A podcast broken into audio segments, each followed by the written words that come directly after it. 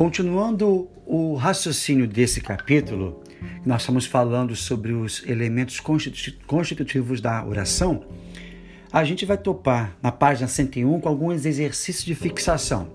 Já sabemos que quando nós falamos em oração, nós estamos falando sobre aqueles elementos que estão perto do verbo, certo?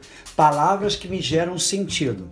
Falamos também que ele pode também ter, é, perceber que nós temos dois elementos fundamentais, que são o sujeito e o predicado. Veja só a questão que está na página 101. A oração a seguir será explorada nas questões 1 a 3. Os alunos estudaram literatura brasileira. Eu já sei que é uma oração porque eu tenho o verbo estudaram, certo? Aí a identificação do verbo é tão importante porque é a partir dessa identificação que eu vou estabelecer as duas partes essenciais da oração, o sujeito e o predicado. Localizando o verbo, eu faço a pergunta quem? Quem estudaram? A resposta a essa pergunta é o meu sujeito, os alunos. Então eu destaco os alunos como sujeito. E tudo que sobrou, inclusive o verbo, vai ser o meu predicado. É uma regra simples, mas que eu devo usar para todo e qualquer tipo de oração. Se eu tivesse, por exemplo, naquele dia, vírgula, os alunos estudaram literatura brasileira. Aí eu volto a perguntar: qual é o sujeito? Vou localizar o verbo. Estudaram. Quem estudaram? Os alunos.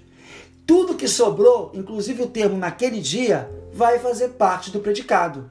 Então o predicado ficaria naquele dia estudaram literatura brasileira. Aí vamos à primeira questão. Qual é o sujeito e o núcleo do sujeito? Lembrando que o núcleo é a palavra mais importante, ou seja, se eu retirar aquela palavra ali do sujeito, eu vou perder o sujeito. Então o núcleo do sujeito, os alunos, é a palavra alunos. 2. Identifique o predicado e o núcleo do predicado. Aí eu vou, dar, vou, vou ficar atento. Já não falei para vocês que no predicado é o verbo? Quais são as três ideias que o verbo pode me passar?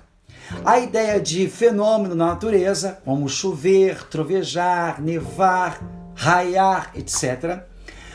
A ideia de estado de ser, quando a pessoa sente alguma coisa ligada a sentimento, o aluno é feliz, o aluno está triste. Ou ainda a ideia de ação, quando eu leio aquela palavra, os elementos que estão ao seu redor criam um movimento dentro da minha cabeça. O aluno jogou bola. Então, quando jogou, eu sei que está criando um certo movimento. Tá bom? Então, veja só. Qual vai ser o predicado? Né? Estudar literatura brasileira? Qual é o núcleo? Se o verbo tiver a ideia de ação e eu não tiver nenhuma palavra ligada a ele, me dando a ideia de qualidade ou sentimento, o, o núcleo ali vai ser o próprio verbo, estudaram. 3.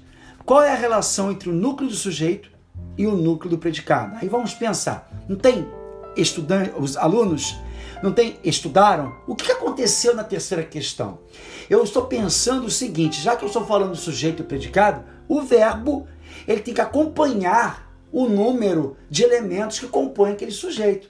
Se eu tenho alunos mais um aluno, mais um aluno, portanto, eu vou ter o verbo no plural. Então, estudaram. Quarta questão. Analise as orações a seguir. É... Existe sujeito em quais orações? Na primeira questão, chovia mansamente, é uma oração sem sujeito. Verbo chover, quem é que chove? Não sei. Já na segunda, na terceira, na, na segunda, na terceira e na quarta, eu tenho sujeito. O amor anoitecia em teu olhar, o amor é o sujeito.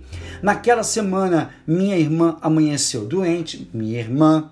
Existiam pessoas contra mim, ou seja, pessoas existiam contra mim. Então ali eu tenho também o sujeito, a letra C.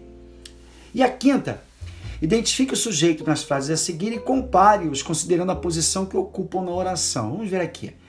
Compramos ótimos livros. Atentamente o aluno estudava.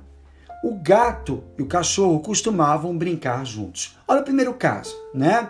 Compramos ótimos livros. Eu tenho um sujeito que eu chamo de sujeito oculto, ou seja, o sujeito está ali subentendido. Então ele aparece graças à flexão do verbo. Por isso que o verbo tem, é importante estar concordando com ele. Atentamente, o aluno estudava. O que, que aconteceu nessa oração? Eu tenho atentamente, que é o modo, a circunstância de como que o aluno estudava. Eu tenho o aluno, que é o sujeito, eu tenho o estudava, que é o verbo. Então, ali, sujeito, o aluno, predicado, atentamente estudava. E o gato e o cachorro costumavam brincar juntos. Eu tenho então o gato e o cachorro, o sujeito, logo depois costumavam brincar juntos, certo?